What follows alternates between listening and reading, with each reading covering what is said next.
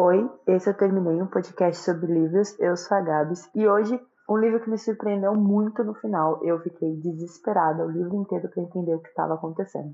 O livro de hoje é que estivemos aqui, da Andrea Bartz, é um dos suspenses lançamentos da Alta Novel. E é uma história meio pesada, assim, meio esquisita. A Emily está vivendo os melhores momentos da sua vida. Ela está nas montanhas do Chile com sua melhor amiga, a Kristen, em uma viagem anual de reencontro. E elas estão se sentindo mais próximas do que nunca. Mas, na última noite de viagem, Emily entra na suíte do hotel e encontra sangue e cacos de vidro. Kirsten alega que o mochileiro charmoso que ela levou para o quarto delas a atacou e ela não teve escolha a não ser matá-lo em legítima defesa. Ainda mais chocante, a cena é terrivelmente parecida com a viagem do ano anterior, quando o outro mochileiro acabou morto. Emily não consegue acreditar que isso aconteceu novamente. Será que o raio pode cair duas vezes no mesmo lugar? É muito bizarro, porque assim, a Emily tem essa amizade com a Kirsten há anos, mas elas não se conhecem muito bem, assim. A Kristen tá morando na Austrália e a, e a Emily tá morando nos Estados Unidos. E ela não tem um relacionamento muito bom com homens, ela já teve um relacionamento abusivo antes, em que a Kristen salvou ela. E a primeira vez que elas foram pro Camboja, um cara tentou abusar dela, a Kristen chegou na hora e sentou o sarrafo no cara, matou o cara, elas jogaram o corpo no precipício e seguiram a vida. Quando elas foram pro Chile, ela não achou que isso fosse acontecer de novo. E aí esse cara apareceu, o Paolo, começou a conversar com a Kirsten e tal, e ela saiu com ele para ir pro, né, pro quarto. Quando ela chegou lá, o cara estava morto também. E aí a Emily começa a entrar num parafuso, porque ela não consegue mais guardar isso pra ela. Ela tá tendo um relacionamento novo com o Aaron, que é um rapaz que apareceu que parece ser muito bom para ela. Então ela fica meio tipo, será que eu vou conseguir seguir em frente com esses segredos todos? Ao mesmo tempo que a Kirsten começa a fazer chantagem emocional. E aqui a gente tem um relacionamento né, de amizade muito ruim, assim, muito tóxico. A Kirsten é aquela tipo de amizade possessiva, tóxica que a gente não quer ter com ninguém na vida. Ela é uma pessoa que não consegue separar a amizade de poder, então ela fica o tempo inteiro jogando na cara da Emily quanto a Emily é fraca, quanto a Emily não sabe escolher homem, quanto a Emily não consegue ter um relacionamento. Ao mesmo tempo que ela fala assim, a gente tem uma ligação muito forte porque a gente enterrou um corpo, a gente matou duas pessoas. Só que a Emily não fez nada, ela meio que ficou em choque em todos os momentos que isso aconteceu e só foi a vítima de tudo que estava acontecendo ali. Então ela começa a frequentar uma psicóloga e essa psicóloga começa a fazer ela começar a enxergar esse relacionamento abusivo. Ao mesmo tempo que ela começa a investigar mais sobre a Kirsten, porque as coisas começam a ser muito esquisitas. Porque a Kirsten, que morava na Austrália, acabou vindo morar na cidade dela de novo. E os avós da Kirsten já são meio assim, nossa, toma cuidado que a Kristen tá meio esquisita e tal. Lembrando que a Kristen tem um passado, é, os pais dela faleceram quando ela era muito nova, e aí a Emily vai começar a descobrir coisas novas sobre essa amiga. É muito doido, porque assim, fazia muito tempo que eu não li um suspense tão doido assim na minha cabeça, porque as personagens são muito diferentes, você começa a se questionar sobre a existência daquilo que está acontecendo ali, porque a Emily se questiona se realmente ela fez alguma coisa de errado, se realmente ela não tá ficando louca, se realmente a Kirsten é aquilo que ela acha que é. Ao mesmo tempo que a Kirsten começa a questionar a Emily, fala assim: você tá achando isso, mas você é a amiga problemática. Então você fala, cara, eu tô num jogo aqui muito doido. Como eu tinha lido Morre Aqui, né, da Abigail, num outro podcast tem aqui também, que tem uma reviravolta muito grande nas últimas duas páginas, eu achei que esse livro ia ter isso. Mas não foi assim, e eu fiquei muito feliz, porque eu falei, cara, eu tava comprando muita história da Emily.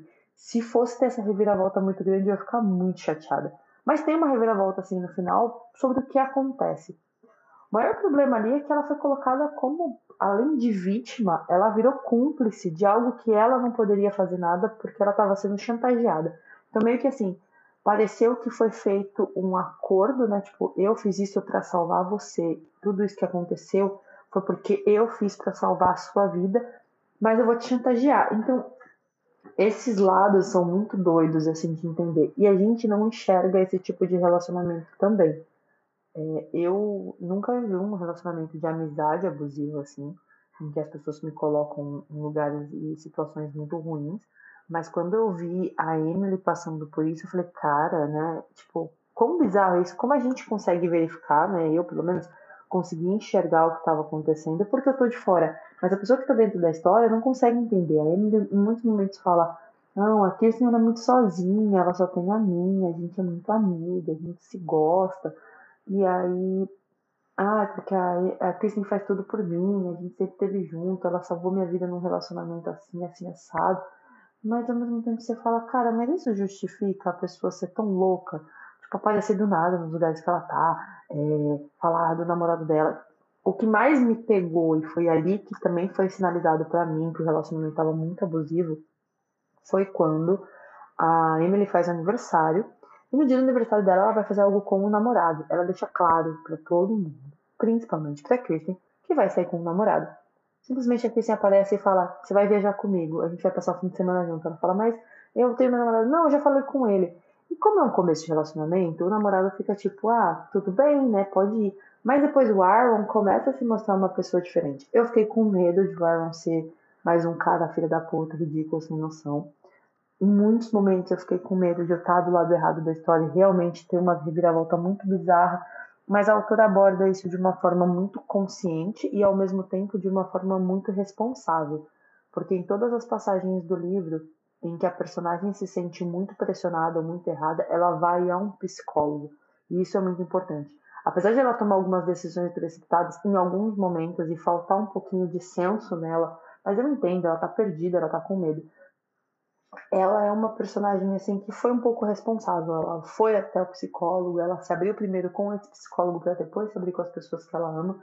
Claro que ela também teve aquele erro muito grande que a gente sempre vê em muitos personagens de confrontar o inimigo de uma pessoa que assim, eu não confrontaria alguém que mata outra pessoa, sabe? Tipo, eu tentaria encontrar uma saída, mas eu não ia chegar na pessoa e falar: "Você fez tudo isso, eu vou voltar, a culpa é sua", porque a gente não sabe o que a pessoa está fazendo por trás. E assim, tem muitas coisas na história ali que são uns enigmas muito doidos, que é uma conversa entre as duas personagens. Só elas entendem o que está acontecendo.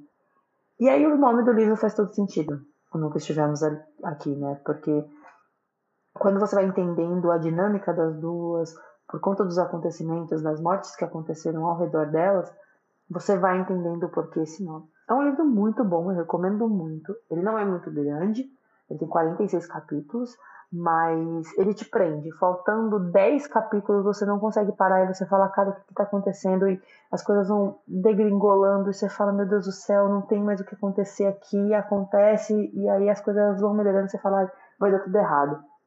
Esse é um livro que tem um final meio vai dar tudo certo, sabe? Eu não quero deixar você assistir, porque ultimamente eu tenho lido muitos livros com um final tipo, foda-se, é isso, acabou. Mas enfim. Quem já leu, nunca estivemos aqui, manda no arroba terminecast. Quem não leu, eu recomendo muito, muito, muito. A Alta tá com muitos livros de suspense bons, então eu recomendo demais. E esse é um livro acho que aborda uma questão muito legal, porque normalmente a gente tem relacionamentos abusivos mais relacionados a relacionamentos amorosos. E você perceber que isso está presente em outros tipos de relacionamento também é importante. E é isso. Um beijo para quem ficou até agora e tchau!